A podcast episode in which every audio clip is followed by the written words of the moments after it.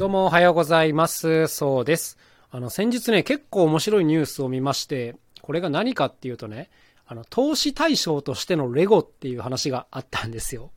ちょっと不思議な話ですよね。あの、レゴって、こうマニア向けのものがいろいろあったり残ってたりする。要するに生産数が少なかったりとか、あの、珍しいカラーだったりとか、こういうものがあったりするんですけど、なんか、そういうものって、もう、なんか、値上がりしてくらしいんですよ。年々。で、そういうのを持ってると、あの、すごくこう、投資対効果が高いっていう、そういうお話で、これめっちゃ面白いなと思ったので、まあ今日はですね、こういう形ある投資対象というもので言ってみたいなと思うんですけども、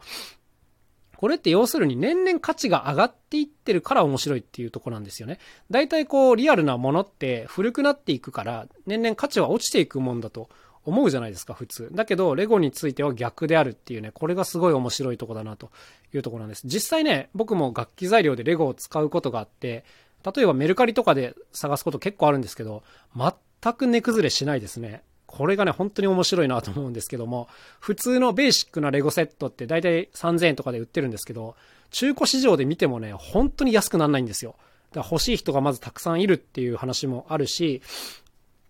なんですか、数が適正っていう、まあこういうところもあると思うんですけども、まあ、非常にこう値下がりしにくいのがレゴの面白い特徴だなというところですね。で、まあもちろんレゴ以外にも価値が落ちにくいもの、もしくは年々上がっていくものってありますね。まあ例えばワインとかウイスキーみたいな、こうクラシックなお酒っていうのは年々価値が上がっていったりしますよね。あとは、そうだな、そのニュースでも触れられたんですけど、あのクラシックカーとかも年々価値が上がっていったりすると。もう古いものほど価値があるっていうこういう世界ですよね。あの、これもすごいよくわかります。今から300年前の車とか言われたらめちゃくちゃ価値がありますもんね。はい。で、あとはやっぱこう自分自身が携わってるこう楽器っていう分野も、あの名品、ちゃんとしたクオリティのものであれば、やっぱりこう年を経るごとに価値が上がっていくものの一つなんだろうなというふうに思いますね。まあ、あとは美術品なんかもね、そういうのの仲間かもしれないですね。あの、今ね、ちょっとレゴ投資で調べてて、あの、一個ページが出てきたので、へえと思いながら話すんですけども、なんかもう、レゴ投資って言葉があるぐらい、え価値が上がりやすい代物らしくて、これ、面白いなと思うんですけども、レゴ製品って約2年で廃盤になるらしいですね。だから昔のものはもう一般には買えなくなると、在庫がなくなってしまうということですね。まあ、だからこそ価値が上がっていくっていうことなんですけども、えー、ここに例として載ってるのはですね、スター・ウォーズシリーズっていうのがありますね。レゴでこう、スター・ウォーズの何かを作るあれですね。まあ、大体なんか映像は浮かぶんじゃないかなと思うんですけども、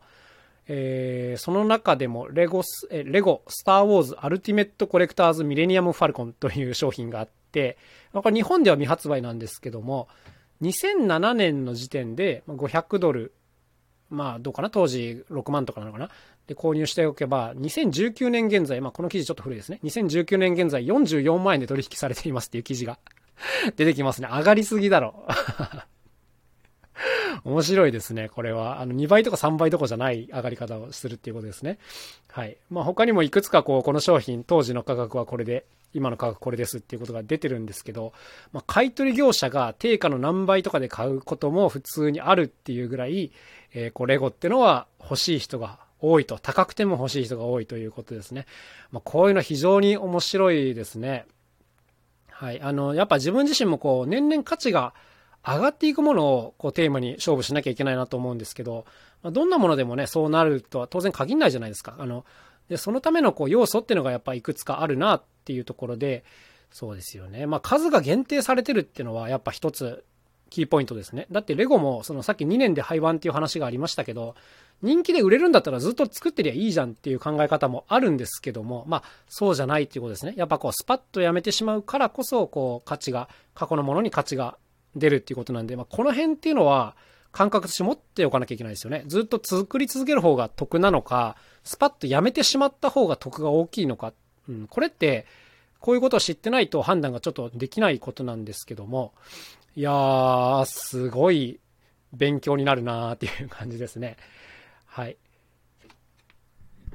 まあ気になった人は、こう古道具屋さんとかでレゴを見てみると いいんじゃないですかね。こういうのに価値があるんだっていうのが発見できると面白いなと思います。でもやっぱこういうのって関心を持ってないとね、意味ないですよね。じゃあレゴが値上がりしやすいから買っとこうみたいな、まあ、短絡的な人ってあの、やっぱしょうもないなと思ってて、当然その、好きだからこうなるっていうのが、まあ、理解できるわけじゃないですか。だから、やっぱそのものを好きな人っていうのがそこの世界に取り組むべきなんだろうなというふうに思います。僕もわかんないですけど、10年後とかはこう楽器取引賞とかになってるんでしょうか。ふとそんなことを思わされる一日でございました。というわけで今日はこの辺で終わりにしたいと思います。それではまた明日お会いしましょう。さようなら。そうでした。